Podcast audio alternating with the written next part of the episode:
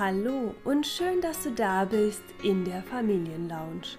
Dein Podcast rund um Familie mit einem besonderen Kind und deine Entwicklung als Mensch und Seele.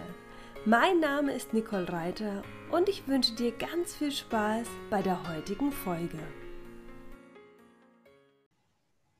Heute bin ich ein bisschen aufgeregt, denn ich habe zum ersten Mal einen Gast in der Familienlounge die liebe Nicole Kultau. Sie ist alleinerziehende Mama eines mittlerweile 23-jährigen, schwer mehrfach behinderten jungen Mannes und sie hat 2010 die Diagnose Brustkrebs bekommen. Deshalb hat sie dann 2013 angefangen, über die Tabuthemen Krebs, Tod und Behinderung zu bloggen. Heute ist sie Inspiratorin und Mutmacherin zu diesen Themen. Wir möchten heute über ihre ersten Jahre mit Justin sprechen und wie sie zu ihrer inneren Stärke gefunden hat, damit sie heute so kraftvoll und mutig durch die Welt geht. Nicole, schön, dass du heute da bist. Hallo Nicole, vielen Dank für die Einladung und ich freue mich sehr über das Interesse. Ja, jetzt habe ich ja eben schon ein bisschen was über dich erzählt und auch, dass Justin mittlerweile 23 Jahre alt ist. Das heißt, du hast wirklich schon ähm, ja, fast ein halbes Leben auch mit deinem Sohn verbracht und wollte jetzt einfach mal fragen, zu welchem Zeitpunkt hast du denn erfahren, dass Justin kein gesunder Junge werden wird? Ach, das ist ein, im Grunde genommen ist das ein langer Weg gewesen es kamen so tröpfchenweise unterschiedliche Diagnosen mit hinzu. Das hat angefangen, da war er wenige Monate alt, weil er zum Beispiel keinen Blickkontakt gesucht hatte. Und ähm, es stand der Anfang, Anfangsverdacht im Raum, dass er blind sein könnte, was dann wieder revidiert wurde. Ähm, weil dann zum Beispiel in der, in der Klinik herauskam, ja, in Anführungsstrichen, er würde nur schielen aber das hatte seine anderen Probleme im körperlichen Bereich nicht erklärt, zum Beispiel, dass er motorisch halt sehr weit zurück war. Die ähm, ersten beiden Kinderärzte hatten meine Sorgen nicht wirklich wahrgenommen oder ernst genommen. Und ähm, ja, und von daher hatte das alles ein wenig gedauert mit der Diagnosestellung. Und als die Diagnosen dann selbst im Raum standen, was das wirklich und tatsächlich heißt, das war mir nicht bewusst. Ähm, oder welche Prognosen dort mir dann halt eben auch genannt wurden. Irgendwann hieß es dann, ich hatte meinen Sohn auf dem Schoß sitzen und ähm, war bei einer neuen Kinderärztin und ähm, sie hat ein MRT veranlasst, um einfach mal herauszufinden, was stimmt denn mit dem Kind nicht. Und sie konnte mir dann nach der Auswertung sagen, ja, okay, das Gehirn ist nicht richtig ausgebildet. Und die Prognosen würden dahingehend lauten, dass er vermutlich niemals wird laufen können, dass er mit großer Wahrscheinlichkeit nach einem Baum von einem Haus nicht wird unterscheiden können oder aber auch keine Gefühle wird zeigen können und ähm, dass ich mich damit auseinandersetzen müsste, dass er niemals wird Liebe empfinden können. Und ich hatte in diesem Moment meinen Sohn, wie gesagt, bei mir auf dem Schoß sitzen. Mhm. Und ich habe mich einfach nur als Mensch unglaublich verloren gefühlt und ja, das war eine ganz schreckliche Situation und vor allem, ich habe mein Kind auf dem Arm gehabt, ich habe ihn gespürt, seine Wärme, ähm, seinen Duft dabei eingeatmet und habe einfach nur gesagt, nein, kann so nicht sein. Ja, er ist behindert, das, das wohl ja, oder es stimmt mit ihm was nicht, mhm. aber ähm, nicht diese Prognosen. Das wollte ich so nicht akzeptieren. Und aber wie gesagt, bis zur eigentlichen Diagnose waren es locker eineinhalb Jahre, die da vergangen sind. Okay. Also war ja quasi, also die Situation, die du jetzt beschreibst, ähm, wie alt war er da? Da war er knapp eineinhalb Jahre alt und angefangen dass, ähm, mit Just, dass, dass die Vermutung da war, dass mit Justin etwas nicht stimmt. Da war er vielleicht zwei Monate alt, weil er, wie gesagt, zu diesem Zeitpunkt keinen Blickkontakt aufgenommen hatte. Ähm, er war aber auch von der körperlichen Motorik her, ich hatte ja, ich kannte ja auch Kinder in einem ähnlichen Alter und da war halt eben ganz klar auszumachen, dass er von der Entwicklung her nicht dem entsprach, wie es bei den anderen Kindern eben einfach zu sehen war. Aber ähm, wie gesagt, erst, der erste Kinderarzt hatte zu mir gesagt, ja, ich wäre eine hysterische Erstlingsmutter. Meine Sorgen, das würde sich alles schon geben. Die zweite Kinderärztin meinte dann auch, ja, er ist halt ein bisschen verspannt. Dann machen sie halt mal ein bisschen Bopat, das wird dann schon. Mhm. Und die Krankengymnastin dort vor Ort, die Justin dann als erstes betreut hatte, die sagte mir dann, da war Justin knappes halbes Jahr alt, mit ihm stimmt tatsächlich was nicht. Was könne sie nicht sagen? Nur, ähm, dass auf jeden Fall eine weitere Diagnostik anlaufen sollte. Ähm, da wurde dann das erste Mal über die Fontanelle ein Ultraschall gemacht. Da wurde festgestellt, dass die Hirnzwischenräume erweitert sind. Der Professor, der dann die Auswertung vorgenommen hatte, der hatte halt uns gesagt, uns als Eltern, ich war damals noch mit meinem Ex-Mann zusammen, ähm, ja, dass das Gehirn halt nicht richtig ausgebildet ist. Machen sie halt weiter mit dem Kind Krankengymnastik. Aber was es tatsächlich heißt und bedeutet, das wurde uns damals nicht mit an die Hand gegeben. Es ist halt im Grunde genommen von diesem Professor entlassen worden. Machen Sie weiter mit der Krankengymnastik. Alles weitere macht dann der Kinderarzt. Mhm. Also ich war wirklich richtig dumm in diesem Moment mhm. und fühlte mich als Mutter unglaublich verloren. Ähm, und ich wusste nicht, was auf uns zukommt. Ich wusste es einfach nicht. Es gab damals ja auch noch kein Internet in dem eigentlichen Sinn. Ich wusste nicht, was mache ich jetzt? Muss ich überhaupt irgendwas machen? Und es war ein furchtbares Ohnmachtsgefühl. Und man hat sein Kind im Arm, man schaut sein Kind an. Ähm, der Bildhübsch noch dazu war, ähm, ich wusste nicht, was es bedeutet. Mhm. Das war das Schlimmste. Ja, und du hast ja dann auch beschrieben, dass ihr dann wirklich auch so einen Untersuchungsmarathon auch ähm, durchgelaufen seid, bis dann, als er dann circa anderthalb Jahre alt war, eine Ärztin wirklich auch nochmal klare Diagnosen oder Prognosen auch ähm, ausgesprochen hat. Ähm, habt ihr, also du musst die Prognose oder die Diagnose nicht sagen, aber habt ihr eine klare Diagnose bekommen? Also woran es liegt? Also wo hast du diese Klarheit bekommen oder ist es etwas, wo, ähm, wo die Menschen einfach irgendwann oder die Ärzte, die Fachleute irgendwann gesagt haben, es ist eine Entwicklungsstörung und damit müssen sie leben? War das bei dir? Ja, im Grunde genommen war das Stück für Stück. Wie gesagt, ähm, das ist auch ein sehr enger Zeitlauf gewesen. In diesem ersten Lebensjahr von Justin hat sich unglaublich, also klar, er ist geboren worden, es stand fest, dass er sich nicht so entwickelt, ähm, wie es denn sein sollte. Die ersten Anlaufstellen sind angeklappert, abgeklappert worden über Kinderärzte, ähm, Professoren für Augenheilkunde, Kinderaugenheilklinik, wo dann erste Diagnosen gekommen sind, die aber die anderen Problematiken von ihm nicht nicht aufgezeigt hatten. Als Justin ein knappes Dreivierteljahr alt war, kam dann auch die Trennung zwischen meinem Ex-Mann und mir.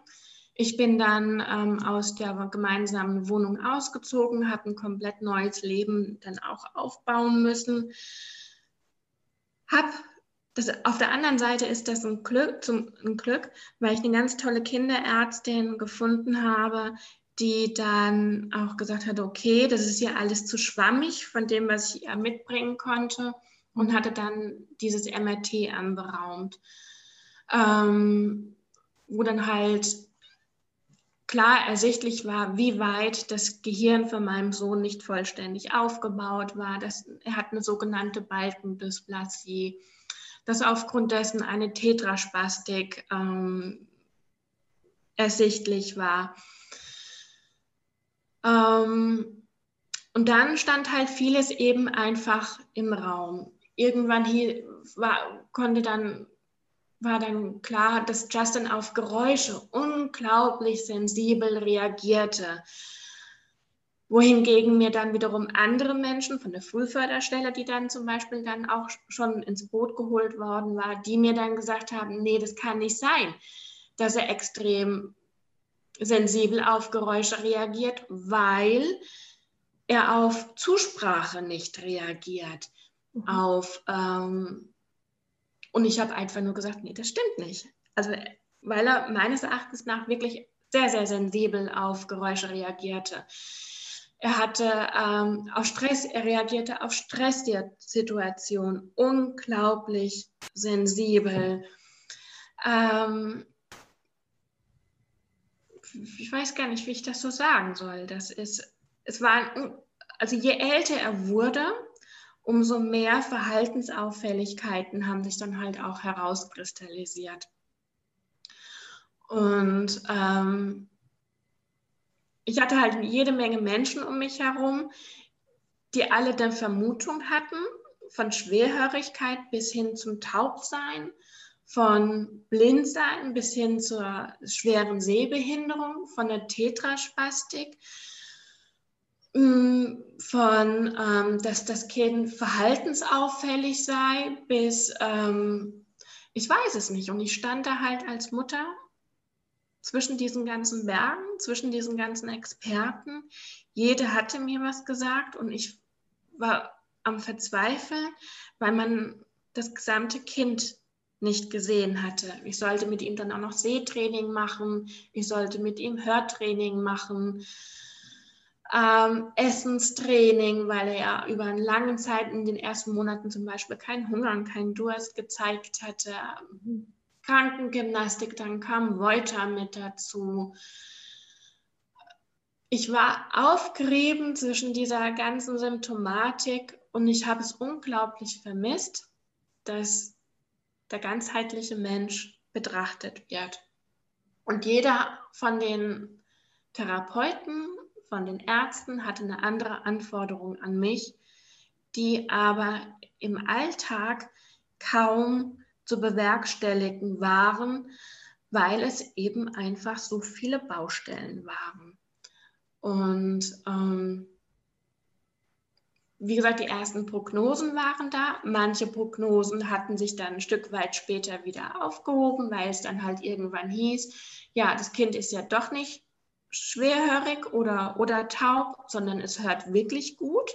Mhm aber er verarbeitet die Reize halt eben einfach nicht entsprechend oder kann sie nicht adäquat ähm, ausdrücken.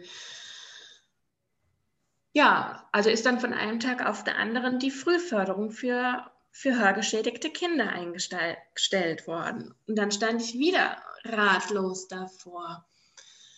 Und ähm, je älter Justin aber auch wurde, kam dann, dann kamen dann wieder neue Therapeuten mit dazu, da kam eine ganz tolle Ergotherapeutin mit dazu. Ich habe Justin auf Wartelisten von Logopädie setzen lassen.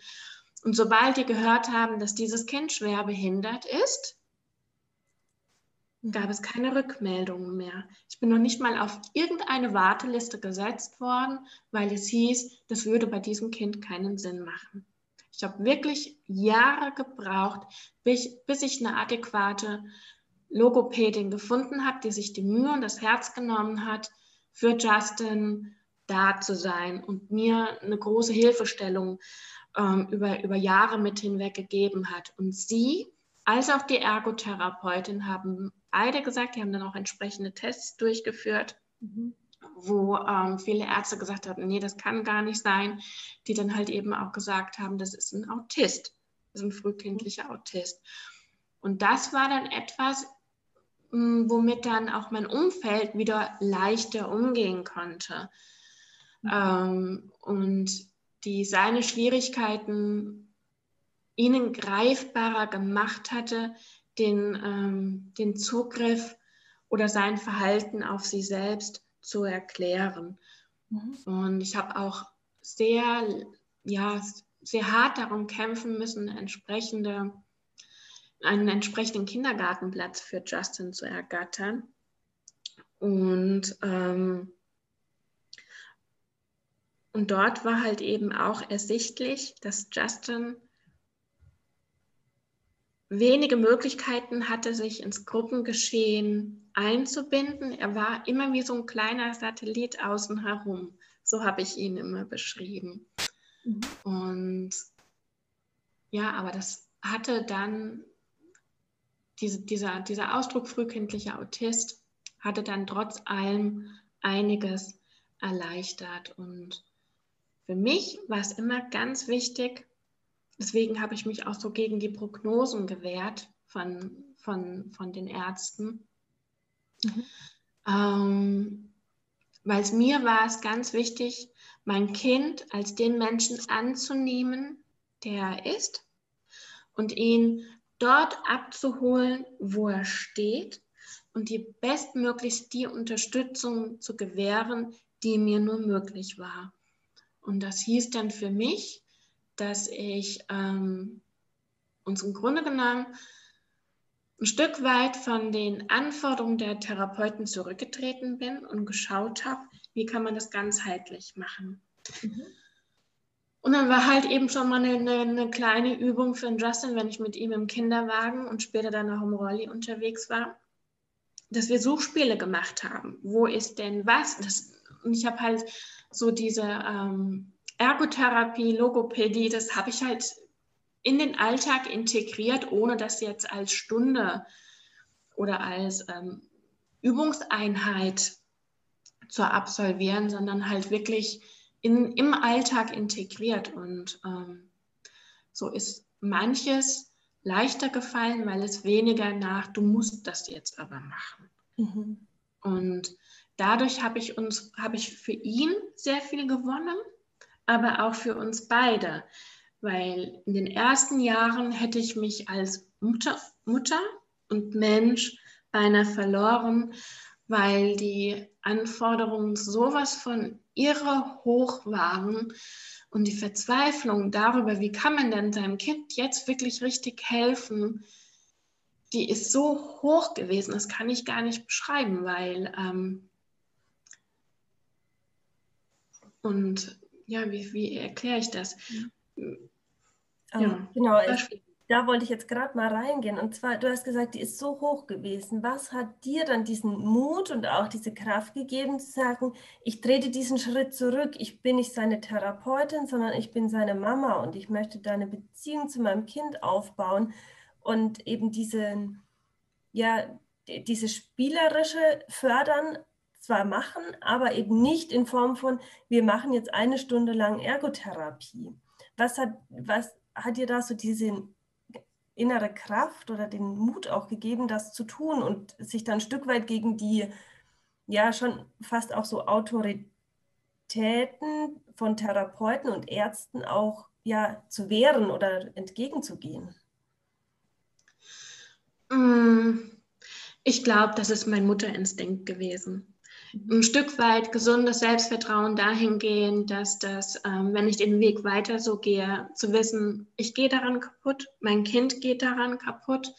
Mir war es dann wichtiger, ähm, Justin im Gesamten, dieses gesamte Kind eben einfach anzuschauen. Und das werden viele Eltern erleben, die ein schwerst behindertes Kind haben. Man geht einen Schritt vor und zwei Schritte geht es zurück. Aber dann geht es auch wieder vor.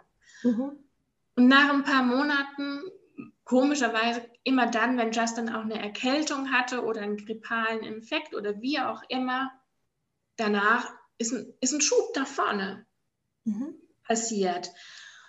Und ähm, ich habe einfach jeden positiven Schritt gewertschätzt, weil er uns neue Türen eröffnet. Und wenn ähm, und jede offene Tür, durch die wir hindurchgehen können, entfaltet mehr Möglichkeiten.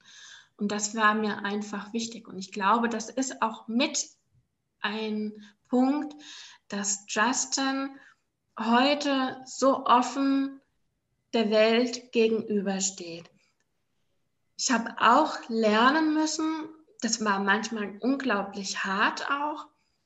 Ähm, ich habe nicht jede Grenze um, umgehen können oder überschreiten können, aber es ist immer, ich habe die Grenzen verschieben können. Manchmal war das ganz schleichend. In den ersten Lebensjahren, wenn mein Sohn völlig gestresst war, hat er auf Knopfdruck erbrochen. Er hat jeglichen Kontakt zu anderen Menschen ähm, abgelehnt, ähm, weil das so schwierig war für ihn auszuhalten oder auch manche Geräusche auszuhalten. Ich habe auch gelernt, wenn mein Sohn ein bestimmtes Lachen hatte, wo andere Leute gesagt haben, ach, der amüsiert sich doch prächtig, habe ich aber gewusst, das ist eine Panikattacke bei meinem Kind. Mhm. Und dieses Lachen ist im Grunde genommen nichts weiter als ein Indikator dafür, hey, ich habe jetzt ganz große Angst, ich kann das jetzt nicht. Und ähm, und drücke meine Angst, weil ich keine anderen Möglichkeiten habe, das zu kompensieren oder auszudrücken, über diesen Weg aus. Das zu erkennen und mein Kind da abzuholen, ihn aus diesen Stresssituationen herauszuholen, ihn komplett zu schützen dadurch und dann aber beim nächsten Gelegenheit dann wieder einen Schritt nach vorne zu gehen, das, das hat ihm wirklich, glaube ich, sehr, sehr vieles eröffnet. Und heute ist Justin jemand, der ähm, nicht immer und auch nicht zu allen Menschen, aber der unglaublich offen und sensibel auf andere Menschen reagiert, dem es unglaublich wichtig ist, dass es anderen Menschen in seinem Umfeld gut geht, ähm, dass sie gesund sind, dass sie sich wohlfühlen. Und ich glaube, die Basis dazu, die halt, die ist gelegt worden, als er noch ganz, ganz klein war. Und ich wollte einfach nur immer, dass mein Kind dieses Urvertrauen in sich spürt. Er kann sich auf, auf mich verlassen, mhm. aber er kann sich auch auf sich selbst verlassen. Und dass er jemand ist, er ist damit groß geworden, zu lernen oder zu wissen, er ist ein schönes Kind, er ist ein wertvoller Mensch, ähm, er wird geliebt. Mhm. Und er wird als der Mensch angenommen und respektiert, der ist. Und ich glaube, das hat ihm wirklich ganz, ganz viel mitgegeben und Neues eröffnet. Mhm. Und hattest du in der Zeit, also du hast ja gesagt, dass du wirklich auch so dieses Urvertrauen ihm dann ähm, auch weitergeben wolltest. Und es war ja schon auch sehr, bei dir selbst sehr stark erschüttert, dadurch, dass du wirklich auch diese lange Phase der Diagnose ähm, hinter dich gebracht hast, auch ein Stück weit ja vorher nicht gewusst hast, dass dein Kind eine Erkrankung hat. Ähm, hast du eine Begleitung gehabt, dass du das für dich auch wieder entwickeln konntest oder wie hast du das für dich auch immer wieder dir hergeholt? Weißt du, wie ich meine? Mm, also wie gesagt, ich habe zwei sehr tolle Therapeuten gehabt von Justin. Das war einmal die Logopädie und ähm, die Ergotherapeutin. Ich habe eine sehr gute Ansprechpartnerin in der Kinder, bei der Kinderärztin gehabt mhm. und auch immer wieder tolle Ärzte gefunden. Mhm. Aber was mir damals gefehlt hat, weil eigentlich liegt ja der Fokus ganz klar auf dem Kind. Aber die familiäre Situation, die ist natürlich auch ganz, ganz wichtig. Beides muss miteinander verknüpft sein, damit das eine mit dem anderen funktionieren kann. Mhm. Und die Arbeit, die äh, die ähm, Therapeuten in der Richtung mitliefern, die, die, sie kümmern sich ja oftmals auch immer um die Eltern mit. Aber es geht dem Kind dann vielleicht auch ein Stück weit verloren. Und da würde ich mir wünschen, dass ähm, die Seite der Eltern auch viel stärker mit berücksichtigt wird, weil eine Ergo- oder Logopädin, die kann das nicht vollumfänglich auffangen, mhm. wie das jetzt vielleicht noch eine zusätzliche Therapeutin machen kann. Aber da ist halt dann auch wieder das Zeitmanagement das Problem, weil du, das wird, werden viele ähm, Eltern mir bestätigen, ähm, du, du hast keine Zeit. Mhm. Wann hast du mal Zeit für dich? Wirklich für dich ganz alleine? Oder ähm, ja, ich bin ja dann auch relativ früh wieder arbeiten gegangen oder habe geguckt, dass ich ähm, mir Step by Step wieder was beihole. Die vielen Anforderungen über Ärzte, Kliniken, Operationen, was weiß ich nicht alles. Es ist ja ein eigentlich braucht man ja gar nichts anderes mehr zu machen. Die Anforderungen über Behörden. Ach ja, mhm. never ending story, ne? Ja, das ist dann doch auch ein Fulltime-Job, all die Termine dann unter einen Hut zu bekommen. Gell? Ja, und vor allem, je schwerer ein Kind behindert ist, umso zeitfressender ist das eigentlich. Mhm. Also habe ich, würde ich jetzt sagen, weil es ist ja nicht nur ein Arzt, oder ein Therapeut, den man aufsucht. Das sind ja ganz, ganz viele Bausteine. Mhm. Und ähm, nicht jede Klinik liegt ja jetzt gerade mal um die Ecke von dir. Dann bist du halt mal einen ganzen Tag unterwegs oder das ist unglaublich viel Zeit, die da weggeht. Und mhm. das Schlimmste ist vielleicht auch mit gar nicht mal unbedingt die ähm, Krankengymnastiktermine und dergleichen mehr zu, ko zu koordinieren, die therapeutischen Termine, sondern das ist ja auch noch, dass du dich mit Behörden auseinandersetzen musst. Das ist ja auch von Familie zu Familie unterschiedlich. Wenn du kein, wenn du dann zudem noch alleinstehend bist mhm. und ähm, vielleicht auch kein stabiles, intaktes soziale, sozialen Background hast, du wirst ja zerschlissen. Hm. Ja. Hm. Und trotzdem hast du es geschafft, auch, sorry, ähm, und trotzdem hast du es ja auch geschafft, für dich ähm, ja immer wieder diese innere Stärke auch zu bekommen. Ähm, ist das was, was du schon immer so in deinem Leben hattest oder etwas, was, wo du auch reingewachsen bist, auch immer wieder diesen Mut zu haben, aufzustehen, wirklich weiterzugehen, auch zum Beispiel den nächsten Kinderarzt anzurufen, weil der eine dir wieder, also weil der eine jetzt nicht ähm, passend für euch war, nach ähm, Therapeuten zu suchen. Das ist ja auch was, was auch immer wieder Kraft und Mut kostet. Ähm, wo hast du den immer wieder hergenommen? Es gibt ja dieses berühmte Zauberwort im Moment, da spreche ich jetzt aus der Krebs-Community, das ist Resilienz. Mhm. Ähm, und ähm, Resilienz ist etwas, was viele Menschen sich erlernen können. Das ist etwas, womit man nicht unbedingt geboren wird. Mhm. Ich glaube, meine Kompetenz ist, ich bin ein hochsensibler Mensch. Mhm. Ähm, ich sehe die Welt vielleicht an manchen Stellen mit, ne, mit etwas anderen Augen. Mm, und ich kann aber auch unglaublich feinfühlig für mich selbst hinschauen, was tut mir gut, was tut mir nicht gut oder was braucht mein Gegenüber. Und dieses wichtigste Gegenüber, das war halt eben mein Kind. Und ich wusste halt nur, wenn mein Kind untergeht, dann werde auch ich mich verlieren. Mhm. Ähm, also habe ich immer wieder geschaut, dass ich mir Mutinseln schaffe. Und die waren wirklich halt ganz klein. Und das konnte ein gutes Buch sein. Das konnte eben einfach mal, eben einfach mal, so einfach ist das alles nicht. Ähm, entspannendes Bad sein oder aber auch ähm, Hilfe suchen, Hilfe erbeten und dann auch annehmen. Und dieses Annehmen fällt nicht immer an allen Stellen leicht, weil es einfach nicht die richtige Hilfe ist. Mm, ja, das ist es ist genauso wie in Bezug zu meiner Krebserkrankung, wenn man mich fragt, wie hast du das alles geschafft? Ich kann es nicht klar beantworten. Das ist einfach so ein innerer Motor, dass ich der Meinung bin, äh, dass es um die nächste Ecke doch noch was Schönes zu entdecken gibt. Und ich wollte halt so viel als möglich zusammen mit meinem Kind entdecken. Und da habe ich auch ganz großes Glück gehabt. Ähm, Sage ich halt auch eben immer, immer wieder auf der einen Seite ist es, wenn man ein Kind mit Down-Syndrom ähm, bekommt, wenn die Menschen die Bilder sehen, dann geht das Herz so ganz weit auf. Dann kenne ich aber auch Kinder, die äh, mit schwersten Fehlbildungen geboren sind. Wenn man Justin auf Bildern sieht, sieht man nicht, mit welchen schweren Beeinträchtigungen im Leben er zurechtkommen muss.